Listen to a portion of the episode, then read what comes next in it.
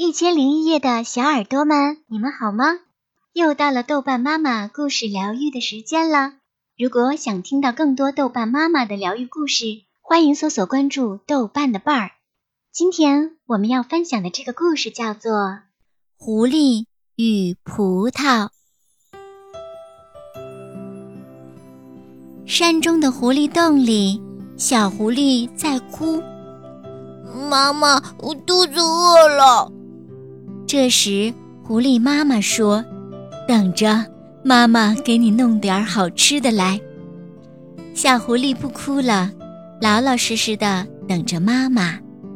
等了一个小时没回来，等了两个小时还没回来，等了三个小时还是没回来，小狐狸又哭了起来。肚子又饿起来了，哼 哼。狐狸妈妈怎么了？这时，它正在拼命地跑着，它要去摘一串葡萄。过了一座山，又翻过了一座山，翻过了第三座山，终于到了葡萄村。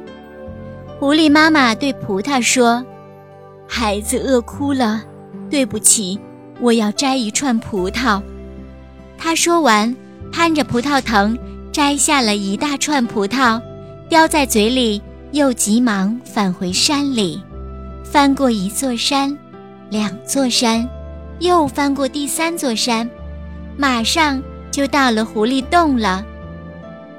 我没在家的时候，孩子没有被凶恶的雕给叼了去吧？狐狸妈妈正在想着，她听到了小狐狸。哼哼唧唧的叫声，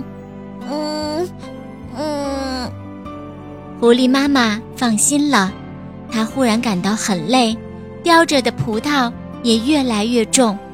她来到一棵树下，把葡萄放在地上，长出了一口气，想歇一会儿。可是就在这时，她听到了附近有狗叫声，猎人带着狗上来了。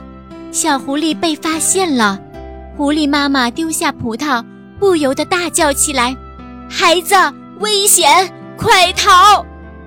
小狐狸听到喊声，吓了一跳，立刻跑出山洞，奔跑着向山里逃去。从那以后，过了几年，狐狸妈妈一直没有回来。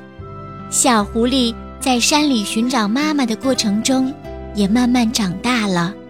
有一次，小狐狸来到过去和妈妈住过的山洞附近，它发现，在一棵缠着葡萄藤的树上，结满了美丽的葡萄。咦，这个地方怎么会有葡萄呢？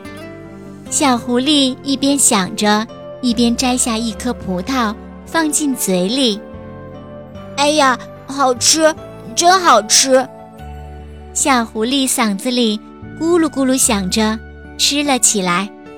但是，就在这时，他想起了妈妈亲切的声音：“等着，妈妈去给你弄些好吃的来。”小狐狸突然明白了这里能够生长葡萄的原因。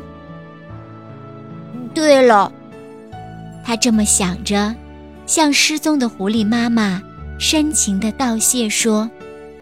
妈妈，谢谢您了。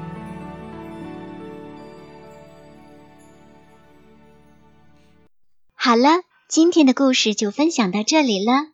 我是豆瓣妈妈，我们下期再见吧，宝贝们，晚安。